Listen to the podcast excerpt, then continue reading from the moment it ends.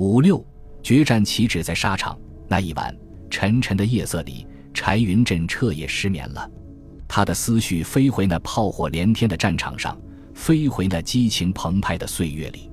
自参加革命队伍那天起，为了来之不易的胜利，为了让人民过上好日子，他目睹多少战友前仆后继、流血牺牲。他们浴血奋战，九死一生，建立了这个崭新的国家。他们更发自内心的想用自己的双手建设好这个国家。柴云振复员回到家乡，就带着满腔热情投入社会主义建设，任何时候都积极响应党的号召，完成任务绝不打折扣，像战争年代当突击队员时一样坚定。一九五三年，当岳池县大佛乡乡长时，他泥里水里和社员们滚在一起；耕种时处理不够，他和社员一起拉犁拽坝。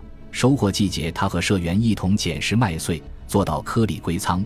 一九五八年全民大炼钢，他告别身怀六甲的妻子，打起背包就上了华蓥山半灰炭矿，一去三个多月没有回过一趟家。一九五八年之前，他看到了社会主义建设取得的伟大成就，他愿意为之挥洒青春汗水。可是这几年，全党全社会都在努力拼搏，自己也豁出了身家性命。为什么群众的生活反而越过越糟呢？作为一名党员干部，他既为乡亲们的苦日子感到内疚，心情沉重，也在思考自己到底应该做些什么。难道战争年代舍生忘死，有我无敌，那么多艰难险阻都不在话下，眼前这道关口就真的过不去了吗？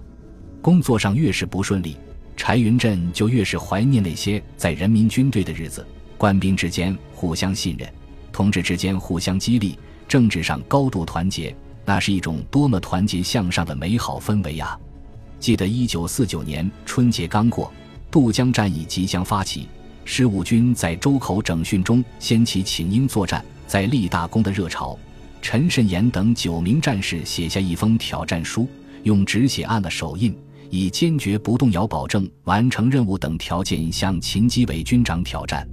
战士们求战的热忱、火热的心情使秦军长十分感动，他立即给战士们回了一封应战书：“在打过长江去、解放全中国的伟大进军中，我很高兴和你们做革命的竞赛。虽然我们工作岗位不一样，可是我们奋斗目标是一致的。你们给我提出的挑战条件，表现了你们对革命的无限忠诚，给了我极大的鼓励和督促。”我们就一起来努力吧。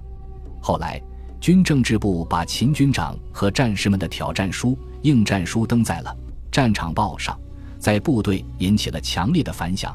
柴云振和战友们还进行了热烈的讨论。无论是战争年代还是建设时期，群众中的积极因素始终是存在的。关键是各级组织能否因势利导，发扬民主，正确贯彻上级的决心和政策。然而，本性难改的军人作风，在一个个特殊时期考验着他的灵魂坚守。区委书记何文武，化名就是柴云振的一位老对头。若论资历，他比柴云振浅；论党龄，他比柴云振短。这位何书记一向独断专行、刚愎自用，柴云振一再给他提中肯的建议，惹恼了他，两人的矛盾越积越深。一九六一年的一天。和书记召集全区生产大队长、支部书记以上干部开会，一下就批斗了四十八人，还在批斗会上动了手。柴云振感到这种过火行为必须纠正，会后找到何文武提意见：“何书记，这些大队干部辛辛苦苦在下面工作，我们应该关心他们，体谅他们。即便有错误，我们当领导的也应该承担一些责任。至于打人，”那更不是我们共产党人的作风了。何文武气得脸色发紫，指着柴云振的鼻子吼道：“你胆子不小，教训到我头上来了。”柴云振不冷不热地说：“何书记，听不听由你，但开展批评和自我批评，可是我们党内的老规矩。”由此，何书记一直耿耿于怀。正好县委来了一道指示，要求领导干部深入基层。组织群众抗灾自救，何文武一下想到了柴云振。一来，柴云振工作务实，肯下力气；二来嘛，这次如果干不好，看柴云振还怎么当事后诸葛亮。没想到柴云振二话没说就爽快地同意了。共产党员就应该挑最重的担子，攻最艰巨的堡垒。只要组织给任务，他从来没有讨价还价的习惯。柴云振临危受命，走马上任新民公社党委副书记。经过田间地头的深入调研，他发现问题的严重性超出了想象。群众一个个面容清瘦，无精打采，一天半斤米的定量，连牙缝都填不满，哪里还有力气干活？柴云振召集大会，为大家加油鼓劲。社员同志们，这两年国家遇到了暂时灾难，毛主席连肉都不吃了，也和我们一起共度难关。而今中央有了新政策，暂时把公家的田地再借一点给社员耕种，不纳粮税，号召我们抗灾自救。我们要一起想办法解决眼下的困难。听柴云振这么一说，乡亲们战胜困难的信心大增。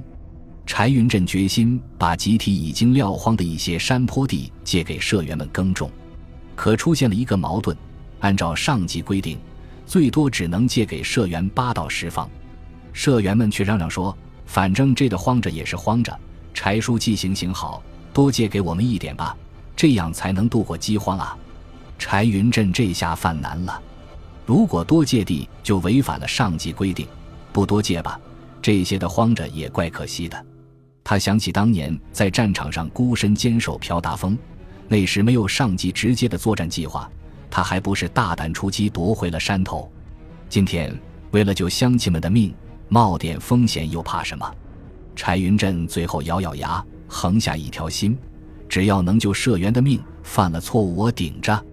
于是，柴云振亲自掌杆，给大家丈量分配了土地，社员们欢天喜地。集体的大田活一忙完，就去精心侍弄自留地。这一年，生产队获得了丰收，社员们的粮囤装满了粮食，虚弱的人们终于吃饱了肚子，一个个面色重新红润起来，村里的笑声歌声也多起来了。本集播放完毕，感谢您的收听，喜欢请订阅加关注，主页有更多精彩内容。